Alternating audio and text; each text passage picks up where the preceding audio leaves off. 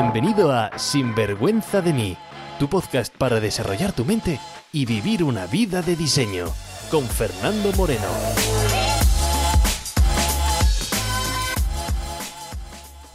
Hola y bienvenidos a un nuevo episodio de Sinvergüenza de mí.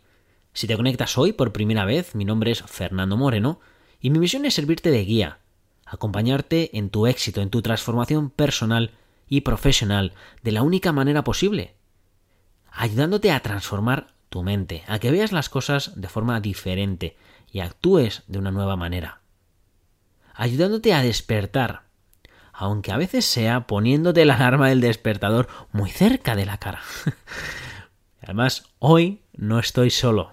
Hoy tengo el enorme placer de charlar con un nuevo amigo, el psicólogo David Bori. Uno de los oyentes del podcast, Luis, me puso en contacto con David. Me mandó un mensaje y me dijo, oye, debes conocer a David porque, palabras textuales, era como si mezclásemos a Messi y a Cristiano Ronaldo, así que me llamó la atención y me puse en contacto con él. Su Instagram me cautivó y su título de decrecimiento personal me llamó muchísimo la atención. Mira, lo más difícil para mí cuando hago estas charlas es poner el nombre a estos episodios, y sobre todo en el día de hoy, porque hemos hablado de tantas cosas. Hemos hablado de lo que es decrecimiento personal. Hemos charlado sobre emociones. David te ha dejado un mensaje espectacular si estás pues batallando o sufriendo con ansiedad o depresión. Hemos hablado sobre el coaching, el mundo de la psicología y muchas cosas más. Vas a descubrir a un profesional con un gran corazón, tan grande como su conocimiento en este arte de la psicología. Y sobre todo con unas ganas de transformar gente. Y es un auténtico honor y placer haber tenido esta charla con David y quiero compartirlo con todos vosotros. Así que no te pierdas el episodio de hoy porque está lleno de grandes cosas. Vamos con él. Trucos, consejos, ideas, entrevistas, todo lo que necesitas para vivir una vida bien vivida. Sin vergüenza de mí. Muy buenos días. Muy buenas. ¿Qué tal estás? Muy bien, la verdad. Con muchas ganas de esta charla. Ganas de esta charla yo también, así que bienvenido al podcast de de mí. Placer es, placer es mío. De hecho, eh, tenemos, bueno, tienes un amigo, eh, Luis, fue quien me, mandó, un mensaje y me dijo, oye, Fernando, que aunque no nos conocemos, tengo un amigo que es un crack y yo creo que si los dos os conocéis y los dos habláis seguro que sale algo bueno. Me metí en tu perfil y cuando empecé a verlos o a escuchar tus vídeos y ver tu energía y lo que estabas contando, dije, quiero hablar con él. Así que es la razón por la cual me, me lancé. Además vi un, título ahí de desarrollo, desarrollo del, de crecimiento personal. Dije, qué interesante, interesante el tema. Y por eso estamos aquí. Así que bienvenido otra vez al, podcast de Sinvergüenza de mí. Y para la Muchas gente gracias. Que, y para la gente que nos esté escuchando de, desde fuera, ¿no? Diga, bueno, a ver, ¿quién es? Entonces, quiero, quiero dejarte la oportunidad de que te puedas presentar en, no sé, un minuto, dos minutos, como te quieras presentar, ¿qué diría, ¿quién dirías que eres? Pues mira, si además es una pregunta que me la he hecho últimamente algunas veces y, llegué a una respuesta que me satisfacen todas, y es que soy una persona que, que, se está gastando la vida y que hace tiempo entendió que al final lo importante no es lo que hagas, sino que disfrutes haciéndolo. Y simplemente tomé la decisión de que, bueno, soy psicólogo, estudié psicología y, y además eh, trabajo de ello, pero hace tiempo se me ocurrió la idea de que podía hacer eso mismo, pero impactando a muchas más personas. Y por eso he empezado ahora mismo el canal de Instagram y dentro de poco, aquí adelanto, que abriré YouTube. Entonces estoy como, muy ilusionado, entonces eh, encontré que esta manera me divertía mucho y al final aprendí que como esto es lo que va más eh, a mi forma de entender el mundo y la vida como en, concordancia con lo que significa ser humano y significa existir y vivir, pues simplemente soy una persona que se lo pasa muy bien y que ha elegido esta manera, como haber elegido cualquier otra, de ayudar a las personas con la, psicología, con el crecimiento personal, con, con difundir eh, conocimiento y aplicaciones de cómo una persona puede desarrollarse, crecer, crecer en pareja, crecer individualmente. Soy una persona que se lo pasa muy bien. Ah, resumiría. Y además se ven los vídeos y la gente que no te, no te sigue, bueno, luego diremos qué pueden hacer para, para seguirte en Instagram y, sobre todo mucho contenido vídeo y mucho contenido de calidad, así que lo recomiendo a la gente que, te siga. Y psicólogo, disfrutando de la vida, de crecimiento personal. ¿Qué es eso de, de crecimiento personal? Pues mira, es un concepto que no voy a decir que lo he inventado porque la verdad es que no lo he buscado ni en Google, que igual hay mucha gente que lo usa, pero, pero sí que es verdad que es una palabra que para mí encaja porque, bueno, como psicólogo, em, yo he entendido que una, más o menos la forma en la que he llegado a entender que las personas evolucionan y crecen es hacia adentro, ¿no? Es hacia más, más soltar que ir añadiendo. Y me he dado cuenta que en este mundo del crecimiento personal hay como una tendencia muy grande al, eh, bueno, a ti te faltan muchas cosas para ser feliz y yo vengo aquí a enseñártelas, ¿no? O ven a estos cursos, lee estos libros, como aprende todo lo que te falta para llegar a ser feliz. Y en muchos casos a mí me encanta, ¿vale? Y, además, eh, prácticamente todos mis grandes amigos de este mundo funcionan de esta manera y yo creo que son maravillosos para los demás. Pero hay un puntito aquí que siempre a mí me rechina, que es, si yo a ti te digo que te falta algo para ser feliz, estoy mandando un mensaje a inconsciente, te estoy mandando un mensaje diciéndote que no, con lo que ya eres no es suficiente para que seas feliz.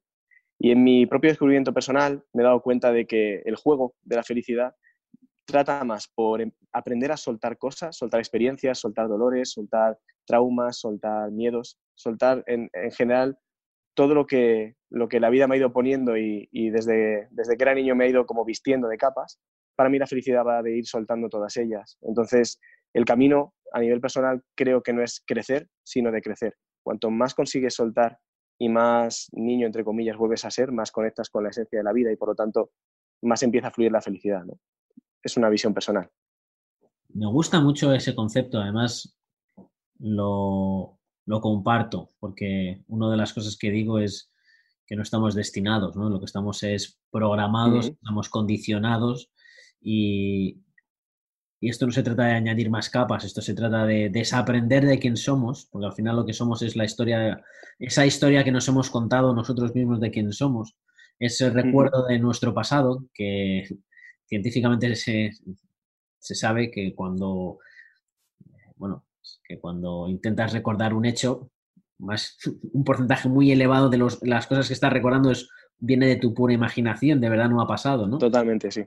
Pues entonces es entre lo que no ha pasado, lo que te inventas de ti y eso acumulado todos los años que tienes, se ha creado una película en una serie en Netflix que lleva muchos años en antena, que has creado tú ese papel, ¿no? Y entonces, pues para, para crecer, si es que hay que crecer, primero me gusta tu concepto de hay que... Muy buen aporte, sí. Hay que, decrecer, hay que decrecer, hay que llegar a ser, oye, ¿quién eres tú de verdad? Quitarte esas capas y soltar. Me gusta, me gusta. Y vamos a esta materia, porque me gusta mucho el tema, así que para una persona que nos esté escuchando, ¿no? Y diga, bueno, vale, Fernando, muy bien. Ah, David, perfecto el tema de, de soltar, ¿no? Pero y cómo suelto, ¿no? ¿Y cómo? ¿Cómo hago ese viaje hacia atrás? Lo primero, que me parece muy, muy bonito el apunte que has dado de si es que hay que crecer, porque además lo podemos coger también para esta pregunta. Eh, la primera pregunta de si es que hay que crecer es, es eso, ¿no? Plantearnos, oye, ¿es hacia arriba? ¿Es hacia añadirme más cosas? ¿O eso en realidad solo me aleja de mi centro y es hacia abajo y hay que crecer? Pero hay una pregunta más importante que es, ¿realmente hay que crecer? O sea, realmente, digamos que cuando uno se mete en este mundo de coach y de, y de crecimiento personal como que damos por hecho que es obligatorio. Y una de las partes más bonitas para que todo fluya es incluso aceptar que no hay por qué y que, y que el, el, ser humano está bien tal y como está. Otra cosa es que quiera cambiar, ¿no? Pero a veces como que hacemos a la gente sentirse mal porque siempre hay pasos que dar y siempre los va a haber, pero no hay por qué. Yo lo primero es aceptar que esto es una elección personal y que, que al final em, parte del sentirse feliz es darte cuenta de que a cada paso que estás de tu crecimiento o de crecimiento, ya está bastante bien como para empezar a ser feliz y conectar con la vida. No, no esforzarse siempre a pensar que hay una meta que si no llegas, como que no tuvieras el derecho a empezar a estar bien, ¿no? A ser feliz. Y luego la pregunta me has hecho de, de, cómo empezar a soltar. Yo creo que el primer paso es darse cuenta de hasta qué punto em, somos influenciables y nos han, nos han puesto capas y nos han puesto como experiencias que nos definen. Has, hecho, o sea, has dicho muy bien sobre el, bueno, cómo vamos como nuestro pasado, la historia de cómo nos contamos quiénes somos. Al final todo empieza con, papá y mamá, eh, siempre lo digo, porque con ellos yo aprendo. Eh, para un niño lo más importante es que me quieran, ¿no? que, me, bueno, que me aprecien. ¿Por qué? Porque papá y mamá son para mí eh, supervivencia. Si ellos me quieren, yo sobrevivo. Entonces, para un niño es nuclear, es fundamental conseguir este amor. Entonces, ¿qué hago? Empiezo a aprender qué cosas son las que mamá considera buenas, las que papá considera buenas, las que al final, de qué manera, si yo me comporto, aquí consigo amor, consigo comida, consigo cariño, consigo como este hogar que me hace sentir seguro. Y esto, cuando yo lo aprendo, el aprendizaje es tan fuerte y tan potente que luego en la vida lo voy a estar jugando igual. Con los hombres y mujeres del mundo me comporto de una manera similar. De tal manera que al final estos aprendizajes, eh, yo voy a encontrarme con personas con los que encajen, con personas con los que no, y, me confronte con ellas y me vaya llevando heridas, ¿no? Y al final acabamos con una especie de lío montado en la cabeza sobre quién soy, quién debería ser, no, no todo el mundo le vale, pero yo creo que, que, una buena persona debería ser así, o yo he aprendido en casa que me van a querer de esta manera. Entonces vamos creando capas y capas y capas para ir adaptándonos. Y lo primero para empezar a quitarlas es empezar a hablarme de forma absolutamente sincera sobre qué siento y empezar a plantearme eh, la utilidad y el principio de todo. Darme cuenta de, mi forma de sentir, de incluso llegar a plantearme todo lo que yo considero como bases profundas de mí, empezar a poner un poco en tela de juicio y dejar de asumir que, que todo lo que yo tengo y lo que yo, mi manera de entender que funciona el mundo es solo mi manera de entender que funciona el mundo. No hay obligación de que la vida funcione como tú quieres, de que nadie se comporte como tú necesitas. Y, y realmente el, el, el, primer punto que yo diría es ese, ser muy sincero y estar dispuesto a cuestionarse y a, y a soltar, porque soltar implica sacrificio. Y, y si, claro, si me ha costado 30 años eh, diseñar un, una personalidad, el punto de estar dispuesto a empezar a soltar cosas es muy complicado, porque es mucho trabajo y mucho dolor lo que hay en medio. Mm, me gusta. Y además, hemos empezado una conversación en dos bloques diferentes y la quiero continuar en dos bloques diferentes, a ver cómo la, cómo la llevamos, pero me gusta. Y esos dos bloques el que, me, el que he dicho al principio es cuando hemos hablado de crecer, ¿no? dices, bueno, hay que crecer, no crecer. Claro, para mí el crecimiento va parte primero de la aceptación y la gratitud de tu momento presente. Es decir, si creces porque si creces porque crees que al, al, crecer vas a tener una emoción que no tienes ahora, es un mal, es un mal motivo de crecimiento. Eh, porque entonces nunca vas a tener esa emoción, porque esa emoción está en ti. Y pensar que algo externo, incluso tu propio crecimiento, va a generar esa emoción, nunca va a llegar y por eso siempre parece como que no es suficiente. ¿no? Entonces, el, si el crecimiento se hace desde la aceptación de tu momento presente, y desde el saber que ya está todo perfecto y bien, entonces me gusta ese crecimiento, es lo que defiendo, ¿no? El crecimiento de eh, crecer porque quieres crecer, ¿no? Y, mm. y eso, eso, eso, eso, me gusta lo de crecer y de crecer y esa necesidad y comparto comparto lo que dices, ¿no? De cuando muchas estas industrias del desarrollo personal parece que es algo que falta y entonces por eso sigues consumiendo libros, pues, o por eso sigues yendo a cursos, o por eso, porque es alguna información que te falta y entonces es para sentirte bien, ¿no? Y, así que comparto contigo ese punto. Y el segundo punto también me gusta cuando hablas de, claro, papá, mamá es la base, es el núcleo y, y nos ponemos unas máscaras para ser aceptados y queridos por ellos. Y luego, claro, vienen los amigos, que tienen unos, lógicamente, unos valores unas creencias totalmente diferentes, una crianza diferente y entonces pues te quieres también ese amor y ese cariño de ese, de ese grupo de amigos. Entonces pues te pones, te adaptas, te camuflas para convertirte en esa aceptación de esos, de esos de tus amigos primero, pero después comienza los primeros amores en la adolescencia y entonces quieres aparentar para atraer a esa, a esa chica o ese chico y luego viene otra vez, pues vuelves otra vez a tu grupo de adolescencia y luego comienza tu primer trabajo y entonces quieres estar dentro del grupo de trabajo y empiezas a tener... Y claro, de repente te ves en, en, llegas a los 40 años en la famosa crisis de identidad. ¿no? Y, claro, ¿Cómo no vas a tener una crisis de identidad si lo único que te has puesto ha sido máscaras durante, que has ido creciendo? Máscaras, máscaras, máscaras y no sabes quién eres porque lo que tú crees que eres es pura invención. Y me gusta lo que decías también de... Justo. En psicología la, la fuerza mayor que hay en uno mismo es, es identidad, porque vamos a hacer cualquier cosa para mantenernos eh, coherentes con lo que nosotros creemos de nosotros mismos. Si ahora mismo yo te, cualquier cosa que está fuera de tu creencia sobre ti, no lo vas a aceptar, no lo vas a filtrar, no te va a golpear, a no ser que me, que me tomes como una persona eh, en, auto, en alta estima y te haga pasar ese filtro, ¿no? Pero esa fuerza de la identidad es... Bueno, me estoy yendo, estoy hablando, estamos hablando de dos, cosas diferentes. No, no, vas, vas justo ahí, vas justo ahí. De hecho, me parece súper fino. Sí, porque al final, o sea, la importancia de identidad radica eh, para mí en la importancia que tiene el amor para los seres humanos. Que realmente el amor lo colocamos como el, centro del universo y en realidad lo que es es el, no el centro, pero sí forma parte de la experiencia humana como, como una emoción muy nuclear. Y mi personalidad se conforma en función de eh, que el resto me dé amor, ¿vale? Eh, de alguna manera, o de protegerme de que no me hagan daño en este amor. Entonces, eh, al final le damos mucha importancia a esta creación de personalidad porque, por varias razones. Uno, por esto que estoy diciendo del amor, que es importante conseguirlo.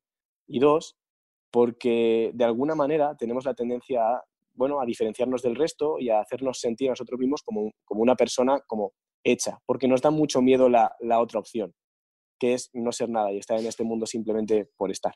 Por eso el ser humano, bueno, más que el ser humano, el cerebro de, las personas, que funciona siempre buscando sentidos, le quiere dar un sentido a todo. Un sentido a mi vida, un sentido a la situación que tengo, un sentido a que las personas se porten así conmigo y un sentido a quién soy aquí y ahora.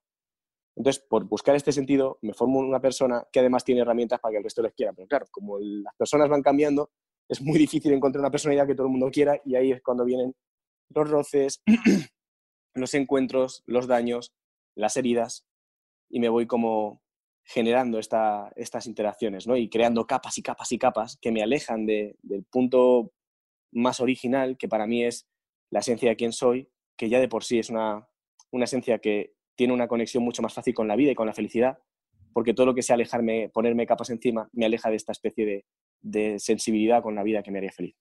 Mm.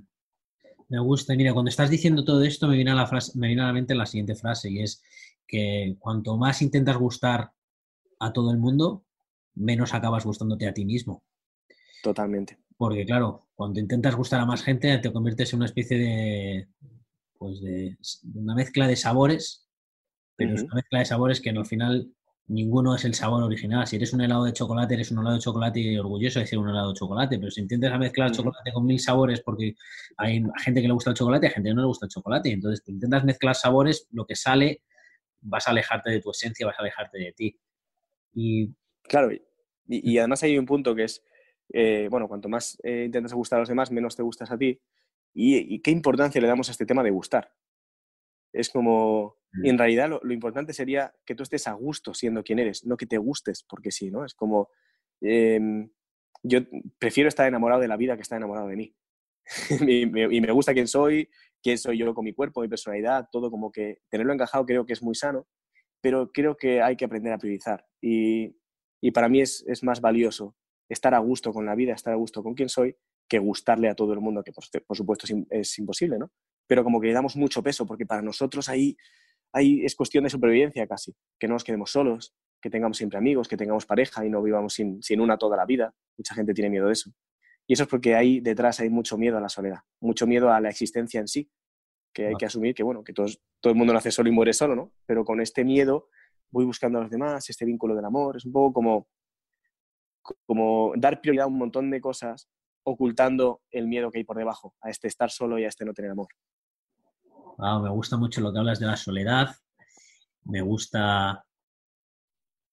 Me gusta sobre todo porque el apunte que has hecho eh, si vamos a lo, que, a lo que estábamos contando al principio, no hablamos de papá y de mamá, todo, toda nuestra identidad, y esto es el pensamiento que estoy teniendo sobre ello, y, estar equivocado, así creceré. El, bueno, aparte, pues, podemos discutir, podemos ponerse incluso a discutir qué es la verdad, ¿no? Y, y, si hay alguien que tiene la verdad o no. Eso también es otra discusión buena. Pero el, claro, todo comportamiento, todo nuestro comportamiento basa con un, es un comportamiento adaptivo, ¿no? De queremos, tenemos nuestro padre y nuestra madre, pero claro, nos adaptamos por una, por una hipótesis de origen que es supervivencia y no ser, y no ser aceptado. Entonces, todas nuestras máscaras vienen por pura aceptación. Por...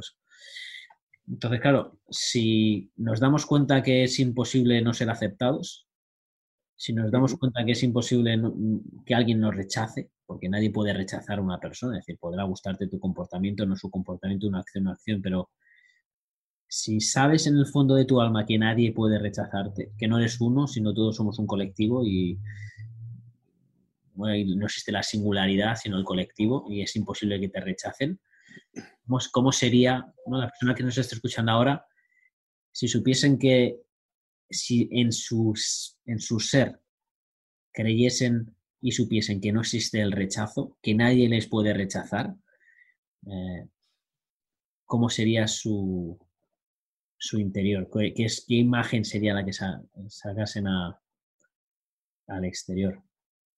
Pues eso sería, eso sería brutal porque no tendrían miedo. No tendrían miedo a, estar, bueno, si nadie te rechaza, si nadie puede rechazarte realmente a, nivel de, que a una persona no se le puede rechazar, como dices tú, eh, la gente puede sentir rechazo por los actos y normalmente cuando alguien siente rechazo por, por ti es más por sus propias cosas por su propia historia, de, lo que tú le despiertas o lo que tiene necesidad de jugar contigo para cerrar sus propias historias abiertas, que de quién seas tú, ¿no? Pero si vas como con esta sensación, para mí es, es fundamental porque significa un poco de amor propio, ¿no? O mucho. Darme cuenta de que lo que yo soy nadie lo puede negar ni lo puede rechazar en sí. No me pueden hacer sentir como una persona rechazable solo porque el que tengo delante, por la historia que sea, vaya a jugar esto con esta vaya a poner distancia, se vaya a enfadar con alguna de las cosas que yo hago, alguna forma que yo tengo de ser. Entonces, para mí, como tú dices, llegar hasta este punto sería un paso fundamental y, súper sano para cualquiera que esté escuchando, el darse cuenta de que son ellos mismos los que deciden cuánto valen eh, y los que deciden no darle el poder a nadie más para que les haga sentir rechazables, por así decirlo, o no válidos. Me gusta mucho esa palabra, no soy rechazable. Y Claro, porque cuando mucha gente hablamos de. me gusta la me gusta el concepto de rechazo, que a la gente no le gusta el rechazo, a mí me gusta. A mí me gusta. A mí me gusta cuando. quiero, quiero matizar, ¿no? Cuando dice, cuando, cuando alguien me rechaza. Cuando alguien te rechaza, da las gracias. Porque al que no le gusta el rechazo es a tu ego. ¿Por qué? Porque tu ego quiere ser individual, quiere ser significante, quiere ser soy especial, por lo tanto, que alguna persona te diga que no, eh, hay un conflicto, no a ti, sino a ese ego, a ese... Eh, pero si te pones a pensar, cuando una persona te está rechazando, te está enseñando el camino, te está diciendo, mira, contigo no. Gracias, me has ahorrado tiempo, me has ahorrado dolor de cabeza, me has ahorrado dinero, seguramente, me has ahorrado eh, lo, lo, único que no puedes recuperar, que he dicho, que es el tiempo. Por lo tanto, si te rechazan, pueden pasar dos cosas. Uno es que te están enseñando el camino, lo cual está muy bien en, cuanto a relaciones personales. En cuanto a trabajo, en cuanto a oportunidades, si te rechazan, es pues uno me lo tomo como una oportunidad doble, ¿no? Como una oportunidad para sentarme y decir, ¿esto lo quiero realmente o no lo quiero realmente? ¿Lo voy a pelear y lo voy a conseguir porque sí? ¿O simplemente es una señal de, oye, mira, esto con lo que estoy haciendo no da, pero no quiero dar más. Y como no quiero dar más, pues, eh, pues me quedo. Entonces, bueno, rechazo es importante. Y sé que la conversación quizás es un poco etérea y me gusta que tú explicas las cosas un poco más simples que yo. Me da por... Eh, además, es viernes noche aquí en, en Australia, por lo tanto... Es verdad. por la noche. me da para, eh, para divagar más de lo, de lo normal. Entonces, eh, me gusta que eres psicólogo y una de las cosas que me gustan de ti como psicólogo es eh, que una de las críticas que yo tengo también a la psicología es paciente. es, una persona que es paciente. mira, lo estoy diciendo ahora, otra vez, la palabra paciente. Si es de padecer, si la palabra paciente viene de padecer, pues de no me gusta ese término porque las personas no padecen nada, simplemente padecen la vida. Pero si la persona es paciente de paciencia, pues eh, tendría que elaborar eso un poco más, ¿no? Pero lo que me gusta de ti digo, es esa, esa, cercanía. ¿Qué tipo de personas son las que, las que ayudas en, tu, consulta o qué tipos de personas vienen a ti? Pues mira, lo primero, em, como un detalle que te puede resultar interesante con la palabra paciente, yo, bueno, en la Instagram no lo tengo, pero yo, la forma que tengo de trabajar con las personas, con la psicología, la psicoterapia, yo sigo una, una bueno, una forma de trabajar que se llama terapia focalizada en la emoción. Que para mí el, el nivel de procesamiento de, un, de cualquier conflicto interno Mm, si se queda solo en la cabeza no se, no se resuelve, pero si lo haces eh, junto con el cuerpo y las emociones, si, si la, la experienciación emocional de lo que sea el conflicto acompaña a la simbología mental, es cuando empieza a resolverse. Entonces trabajo mucho con ello. Y es curioso porque la palabra paciente viene de su origen, en lo que quería decir, se refería al, al que siente, no el que espera, sino el que siente. Paciente es el que padece, pero refiriéndose a la aceptación de, a la acepción, perdón, de el que siente. Por eso para mí me parece realmente bastante acertada, aunque es verdad que me gusta muchas veces utilizar la palabra cliente, porque no me gusta que nadie sienta que viene una consulta a esperar a que yo le resuelva nada, sino más bien a trabajar. Pero es verdad que si nos vamos al término original, a, a, los psicólogos que trabajamos con las emociones nos gusta mucho el hecho de que se refiere a una persona que se sienta aquí para sentir y para resolver sus conflictos emocionales.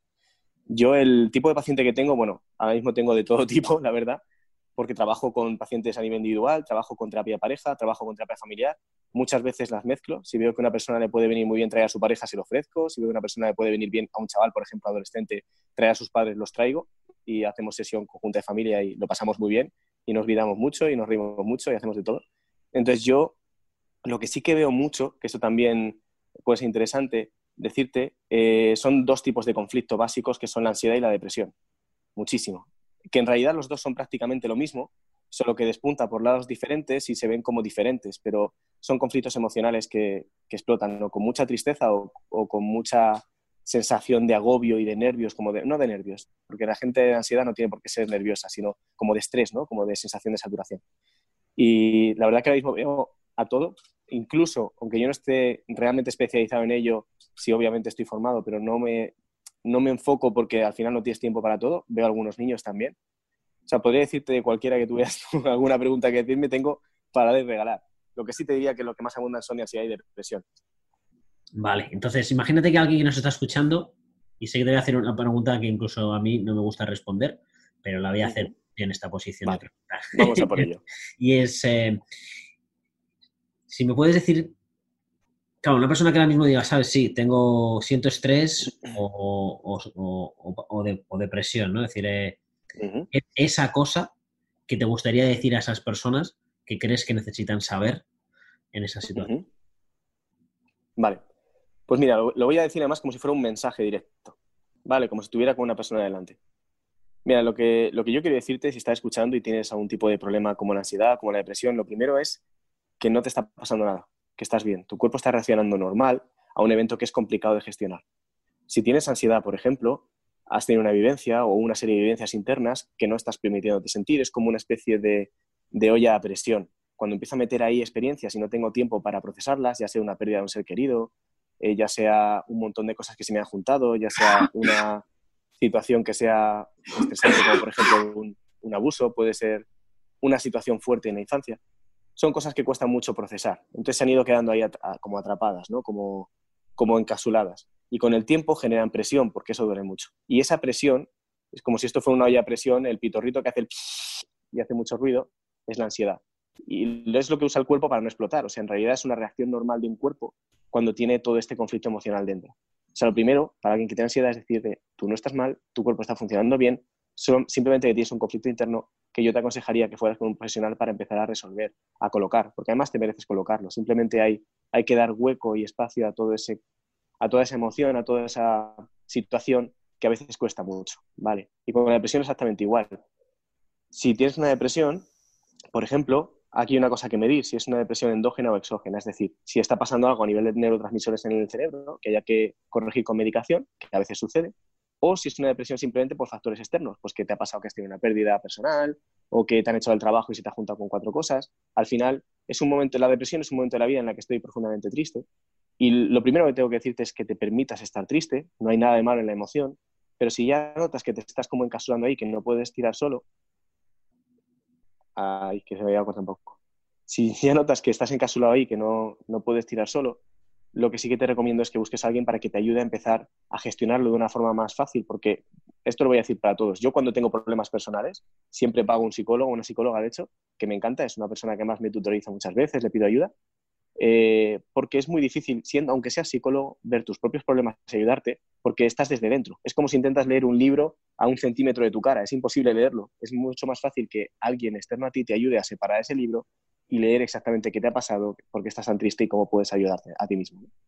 Entonces, simplemente lo, que me gustaría decir, si lo podías resumir, es aceptación de cómo estás, de que eso está bien, no pasa nada, ¿vale? No, no hay que llevar el santo al cielo por todo, aunque sea incómodo como la ansiedad, aunque sea triste como la depresión. Y una vez que acepto que esto está bien y que, puedo sentir lo que estoy sintiendo, que es una parte normal del cuerpo, una función normal, si lo necesito, buscar una, alguien que me ayude para empezar a procesarlo. Pero sin, sin tanto miedo, sin tanto drama, porque hay mucha gente que viene asustada, ¿no? Y simplemente es buscar a quién. Wow, me gusta muchísimo el mensaje y seguro que muchas personas que están escuchando van a sentirse conectadas con el mensaje y les, eh, les está sirviendo de ayuda, ¿no? Y me gusta mucho lo, lo, que dices sobre todo de aceptación, ¿no? Porque la vida para mí muchas veces hay, tienes que jugar las paradojas de la vida, ¿no? Y es, oye, si quieres vencer algo, eh, lo que no hay que hacer es lucharlo. Que aunque eh, parezca una paradoja, porque oye, si quiero vencer habrá que luchar, ¿no? Para vencer hay que aceptar. Una vez que aceptas, justo eso una vez que aceptas y cuando dices, eh, ya no tienes poder sobre mí porque esto es normal y esto es lo que está pasando y lo estoy entendiendo, y una vez que dejas que esa energía, porque claro, al, luchar lo que tiene, al luchar lo que es y lo que no es, lo que estás creando es, dentro de tu cuerpo estás creando tensión. Y no estás dejando que esa energía, esa emoción se libere. Al aceptar, tu cuerpo lo que hace es deja que, eh, deja que te vacíe esa emoción, que haga lo que tiene que hacer esa emoción. Y una vez que se ha vaciado esa emoción es cuando dices, bueno, además es que no hace falta ni decir, es que tú mismo al ver que has aceptado, eh, te notas diferente, ¿no? mucha gente dice, bueno, no sé si estoy aceptando o no. Si no hay un cambio, seguramente no estás aceptando, estás diciendo que aceptas, claro. pero hay una, sigue habiendo una fricción, ¿no? Y no estás de todo, de todo aceptando. Me gusta lo que claro,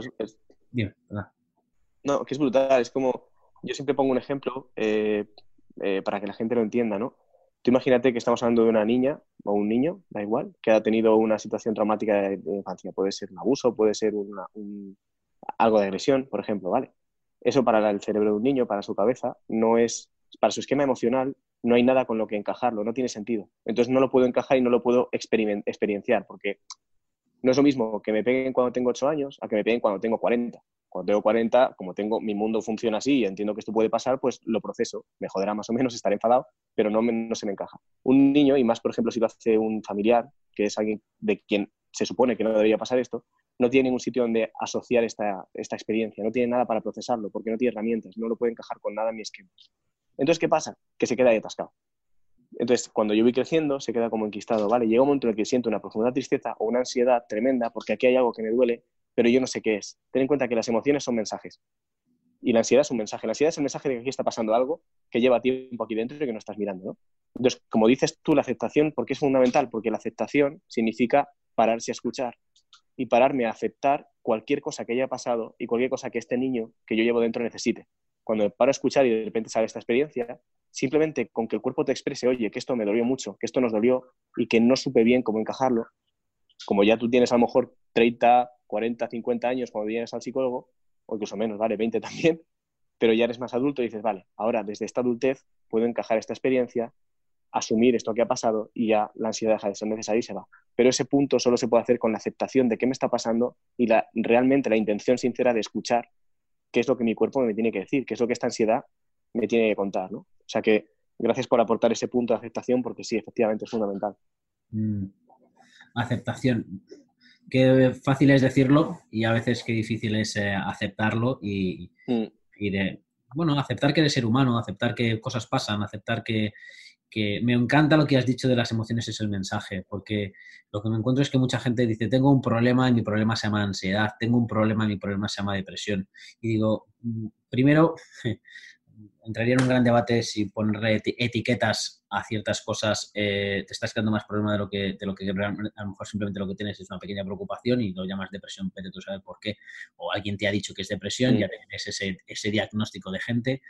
Siempre digo que la medicina se basa en opiniones, eh, no en hechos. Esta es una opinión médica por lo tanto que un, psicología, pues para mí es, tiene, más de, tiene más de arte que de ciencia. Eh, por lo tanto, la verdad es que sí.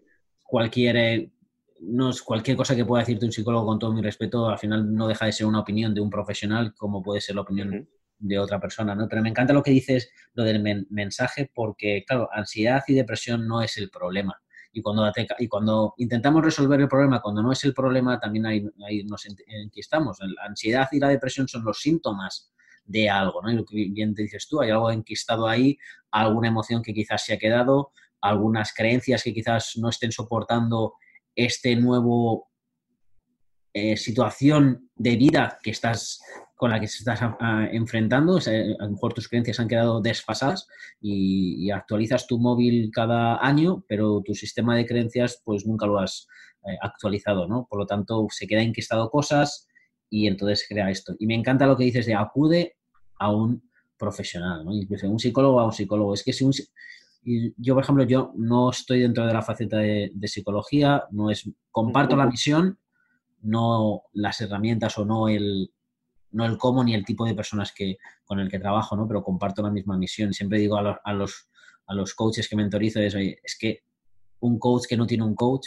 no tiene ningún sentido. Igual que un, un, psicólogo que no va a un psicólogo. Es decir, eh, para mí yo creo que la psicología barra mentoría o como queramos llamarlo es una figura que debería acompañar en la escuela desde que naces hasta que te mueres siempre tendrías que estar viendo un profesional, alguien que, que, te, que te haga de, no sé, de, reflejo tuyo y lógicamente con las herramientas para hacerte pensar, para hacerte ver con experiencia.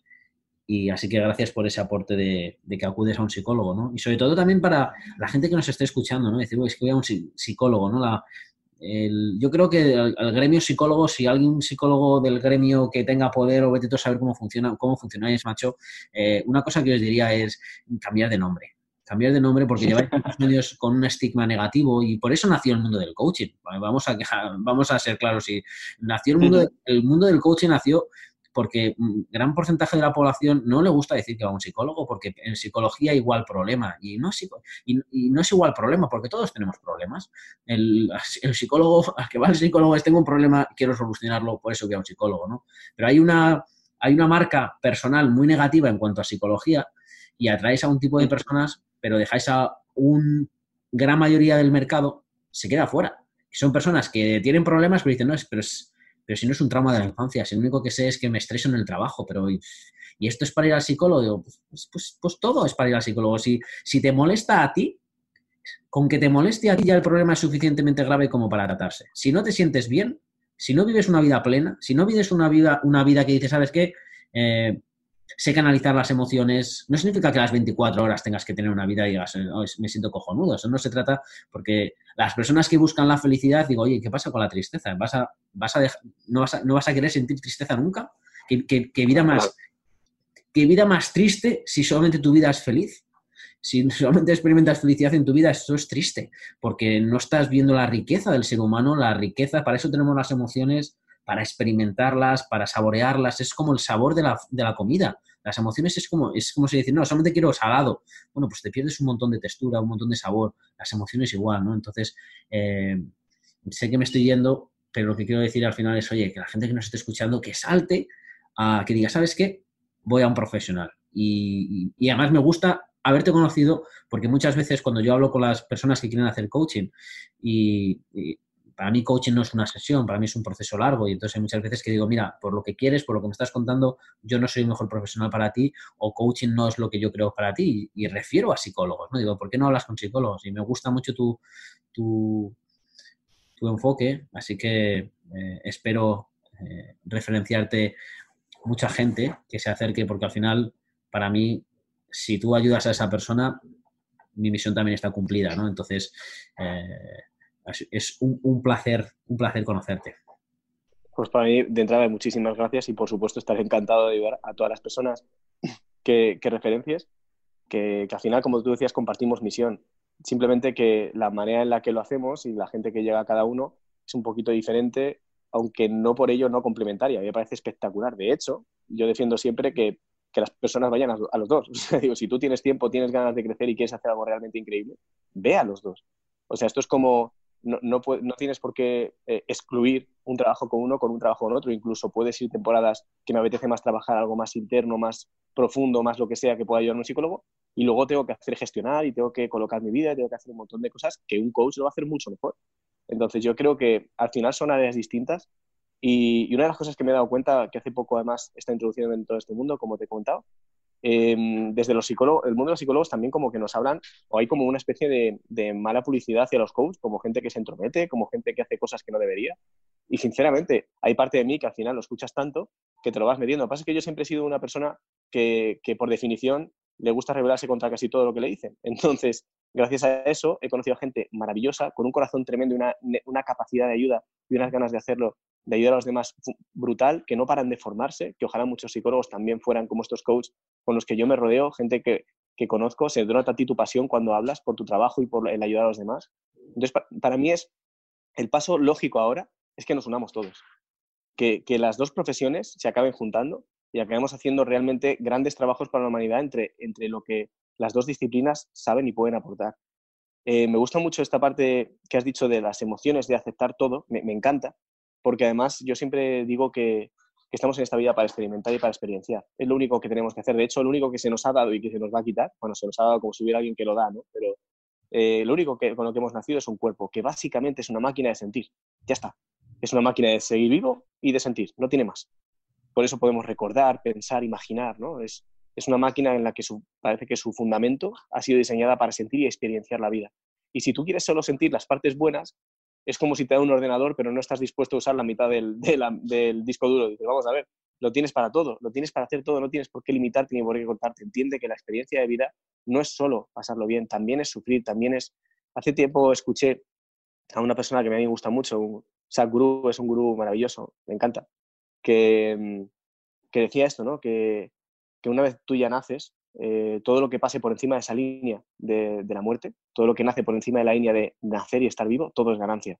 Lo bueno, lo malo, el amar, el perder, el sufrir, el llorar, todo eso es ganancia, porque significa estás vivo y lo estás sintiendo. Entonces, todo lo que sientes es, un regalo, es, es maravilla, ¿no? Y, a mí me inspiró mucho, porque al final el cuerpo humano me parece que funciona mejor cuando integramos todas estas partes. Y todas las emociones, cuando las sentimos con todas las ganas, todas ellas. Y es verdad que lo que dices de, del estigma hacia los psicólogos es totalmente cierto y además en muchos casos obviamente es culpa nuestra. Eh, ten en cuenta que la psicología tiene relativamente pocos años, aunque no parezca.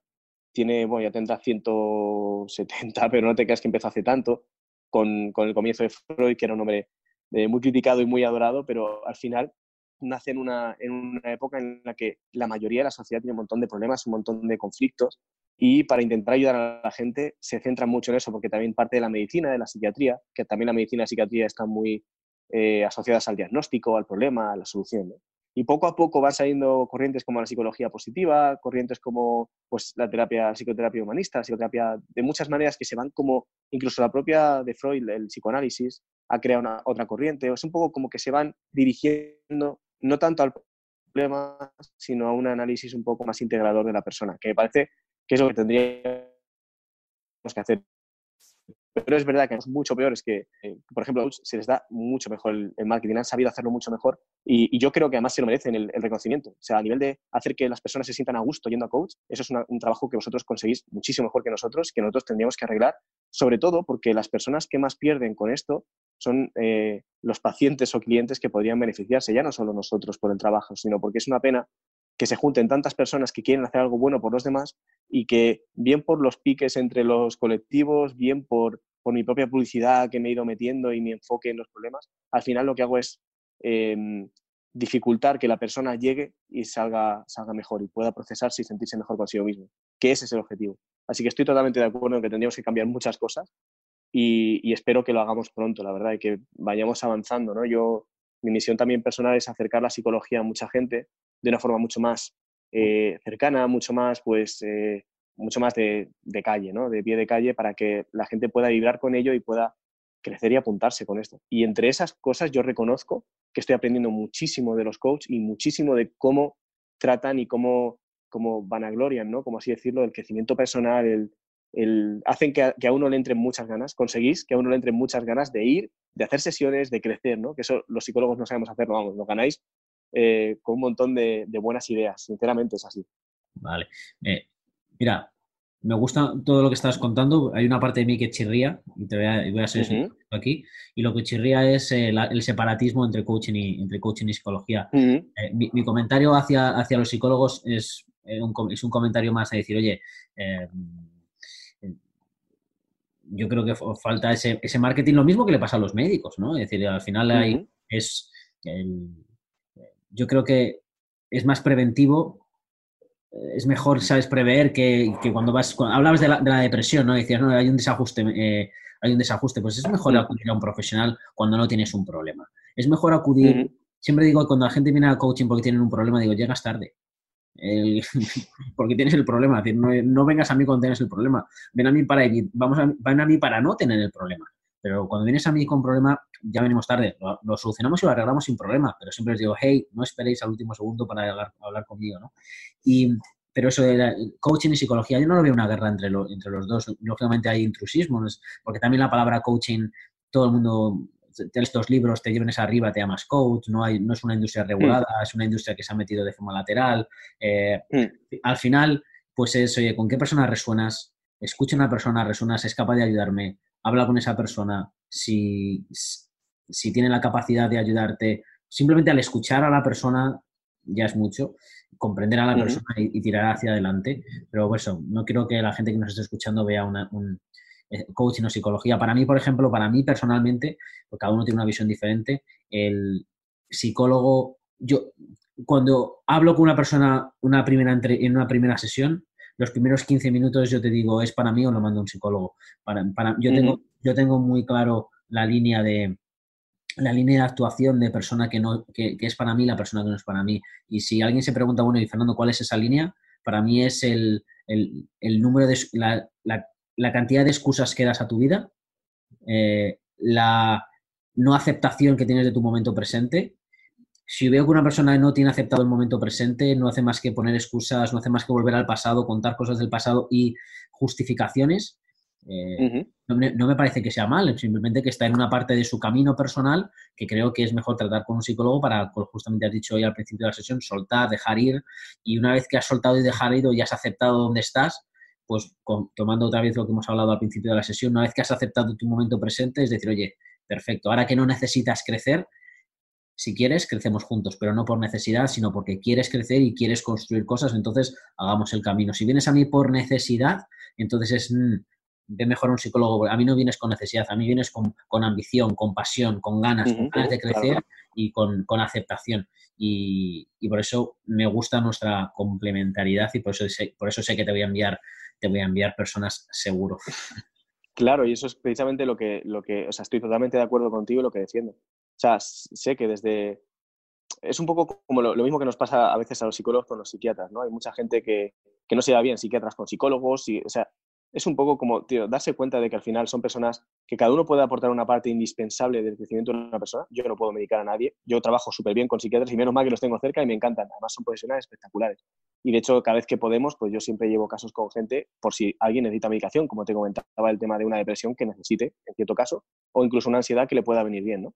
Siempre intento no... O además, trabajo con psiquiatras que estamos de acuerdo en que intentamos que la persona todo lo que pueda funcione sin medicación, pero que si es necesario hay que ponerla. Pero lo mismo lo vería con los coaches. O sea, yo hay cosas que yo sé que no se me darían tan bien, obviamente, porque yo no estoy formado como coach.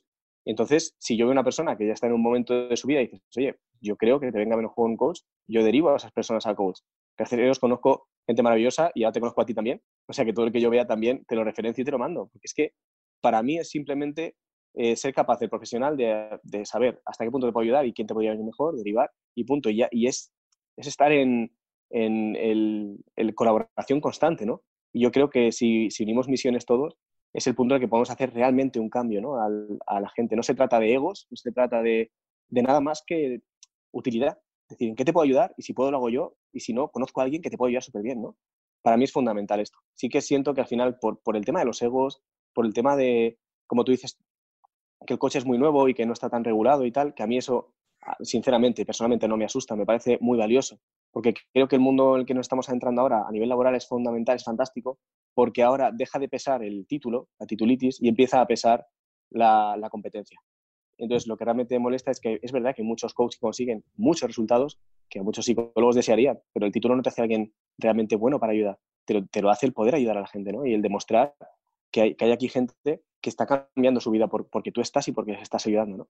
Eso es lo que me gusta de ahora del, del momento, ¿no? Del poder, lo que haces tú, por ejemplo, con Instagram. Hay mucha gente que te verá y dirá, tío, este, esta persona encaja mucho con mis valores, encaja mucho conmigo, siento que me puede ayudar y, le pido ayuda y tengo sesiones con él, ¿no? Y eso hay gente que le molesta porque cree que los títulos o, el, o yo qué sé, o lo que sea, le, le da más derecho a, no, aquí o demuestras y ayudas, o, o eres capaz de que la gente cambie contigo, o, me da igual qué, qué, título tengas, qué carrera te hayas hecho, qué te hayas especializado. Yo creo que es lo valioso de nuestro mundo y por eso eh, tenemos que unirnos y trabajar juntos me gusta. Y la persona que nos esté escuchando diga, esto se trata de coaching y psicología, digo, no, no se trata de coaching y psicología, esto es, esto es muy aplicable a tu propia industria que nos esté escuchando, ¿no? Esto es al final no es titulitis, esto al final es eh, para qué estás en el trabajo que estás, qué resultados son los que necesitas hacer, estás haciendo el trabajo, estás consiguiendo esos resultados, no estás consiguiendo los resultados, estás, estás centrado en el resultado o estás centrado en un proceso, o en normas, o en formas, o en qué estás centrado, ¿no?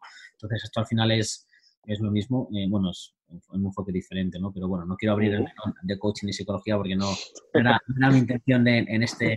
Más en, de lo que le hemos toqueteado ya, que yo creo que así, a mí, a mí sí me encanta, me gusta, porque creo que, que hay mucho campo de avance por ahí y entonces si surge la, la conversación me parece muy guay aportar, ¿no? Pero efectivamente, eh, nos centramos si quieres en algo que...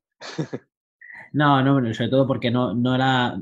Es que es un melón ahí que se puede que se puede abrir mucho de psicología y coaching y no creo que además que sea un debate para que la gente, porque, mira, esto que voy a decir me parece interesante, porque eh, uh -huh. coaching, psicología, coaching, psicología, sinceramente me importa una mierda coaching, psicología y vamos a ser claros. Esto es, hay una persona que tiene un problema, llámalo X, llámalo Y, llámalo Z, la persona que tiene un problema, le da igual si es un psicólogo, si es un coach, si es un chamán, si, le da igual, yo tengo un problema, si tú me eres capaz de quitarme el problema, como si eres el vecino de abajo que me quita el problema. Yo simplemente tengo, eh, estoy sintiendo una ansiedad o estoy sintiendo una emoción que no sé cómo gestionar, quítamelo de encima, ayudarme con algo, no me encuentro bien, me da igual que haya estudiado en una universidad de Polonia, en una universidad de Madrid, como si no has estudiado en ninguna universidad y te saltaste todos los... Si eres capaz de quitarme lo que lo, y me haces cambiar y sentirme bien, entonces, eh, perfecto. Otra cosa es que hay personas Totalmente. que antes de eso, si no tienes, si no tienes ese título, entonces no me vas a ayudar. Bueno, entonces estás autos, autosugestionado y entonces el problema empieza por esta autosugestión negativa, ¿no? Entonces, por eso no quiero, no quiero entrar en ese debate. Al final vamos al debate de, oye, de, bueno, conexión con la, con la persona, hacerles crecer. Y mmm, me gusta la frase que dijiste de Sadhguru. De hecho, estuve con él en eh, el julio pasado en, en Sydney, en, en, Melbourne. Y, wow, la verdad es que fue una, una experiencia muy... Eh, un cliente mío que es, eh, que es psiquiatra, trabaja para él y me dijo, Fernando, ahora que viene para Australia, eh, 20, 20, 20, 20, y fui para allá. Y la verdad, wow, eh, es una, una, experiencia, porque para la gente que no escuche o sepa quién es el gurú, pues es uno de, los, uno de los muchos, por decir, uno de los cuantos gurús que hay en la India, ¿no? Y cada vez que da una charla, bueno, la cantidad de miles y miles y miles y miles y miles de personas que rodea a ese hombre es, exager bueno, es exageradísimo. No he visto una cosa eh, parecida, ¿no? Y cuando ves los vídeos ahí en la India, la cantidad de masas que mueve el hombre, y al final lo que viene a decir, pues es mucho sentido común y lleno de sabiduría, lógicamente, y me, me gusta, me gusta mucho su mensaje. Entonces, la gente que quiera eh, decir, vale, quiero saber más, más de él, quiero contactarle, quiero ver, quiero escucharle más, ¿cómo pueden contactar contigo? Y redes o, en, o, o, haces consultas online, físicas? ¿Dónde estás? Uh -huh. ¿Cómo, ¿Cómo, pueden trabajar contigo? Pues mira, yo tengo, bueno, tengo por ahora dos, dos consultas, una en Toledo y otra en Madrid. Eh, y bueno, trabajo la mitad de la semana en cada una. Y ambas se puede llevar, o sea, se puede pedir cita, también lo hago online, obviamente, y se puede pedir cita por, en Instagram tengo la, la página web, sino también está en Facebook, ¿vale? Y es simplemente en la página web ya tienes donde contactar y si no por cualquiera de los lados si me envías un privado, pues ahí nos ponemos en contacto y, y agendamos. Perfecto. Eh, ¿Cuál es la página cuál es la página de Instagram? Aunque lo pondré en el, las notas del post, pero el podcast, ¿cómo te pueden contactar? ¿Cuál es tu Instagram? Vale, la página de Instagram es eh, David barra baja body. Body que no es de cuerpo, es B-O-D-H y latina, que es un poco, bueno, bien inspirado de la película hace tiempo, le llaman Body, no sé si te acuerdas de esa película. No. Es una película, me gustaba mucho la palabra porque como que cuando se trataba de elegir un nombre que me gustara, a mí siempre me parece que te pongas el nombre que te pongas, como cuando vas creciendo, se te va quedando pequeño. Es como, bueno, es el nombre que me puse hace 20 años. Pero la palabra body, que viene de, del árbol body, donde Buda encontró la iluminación, me parece que es, body significa en sí iluminación, y me parece que es como una meta tan inalcanzable que siempre va a estar por delante. Y dije, bueno, me voy a poner un nombre que sea como tan grande que siempre sienta que es algo como que me mueve, ¿no? Que va creciendo conmigo. Entonces, bueno, si me, alguien me quiere encontrar, es arroba david barra baja body. Perfecto. Pues eh, espero que te encuentren, que te busquen, que te sigan, porque el contenido que compartes pues, es de calidad, es la psicología que me gusta, es eh, de humano a humano, de persona a persona. Nadie padece, es simplemente personas de la vida que tienen algún, algunas cosas que hay que solucionar, como todo el mundo. Así que me, espero que la gente pues, te contacte si, si sienten esa llamada de contactarte. Y, con esto, pues a no ser que haya algo que quieras añadir a última hora, algo que dijeras, oye, mira, quería decir este mensaje a la gente y, no he tenido la oportunidad de decir, se me ha olvidado, no lo he dicho, pues eh, te dejo si, si hay algo, no tienes por qué añadir nada si no, si no lo simplemente, simplemente quería darte las gracias, eh, agradecer además a la gente que te escucha, a la comunidad que, que tengas y que además tienen la, pues ese, esa, esa capacidad que me emociona de, de escuchar eh, podcasts de crecimiento personal, de, para desarrollarse. A mí me emociona que la gente conecte con esto y, dedique tiempo a esto. Entonces, simplemente agradecérselo a ellos y, darles esa. compartir más mi emoción por saber que están ahí, por saber que están escuchando este tipo de, contenido, que me, me encanta que, que, que, gran parte del mundo funcione desde aquí. Esto me, a mí me anima mucho. Y agradecerte a ti, agradecerte a ti el, el trabajo que haces, agradecerte el, el, tipo de coach que eres, pero más que el tipo de coach, el tipo de persona eh, este corazón que siempre me encanta encontrar en alguien con ganas de ayudar, con ganas de, de aportar y de seguir. Y, y, darte las gracias por, por, esta charla que a mí me, ha, me llevo cosas que, que, le voy a dar vueltas ahora durante mucho rato mientras esté ahora haciendo más cosas voy a estar pensando en todo lo que, lo que he sacado aquí contigo y, y gracias por lo que me llevo de ti. Muchísimas gracias, el placer es mutuo y uh, una gran charla. Estoy seguro que eh, muchas perlas han salido de aquí y que nos llevamos eh, tanto tú como yo, como la gente que nos está escuchando.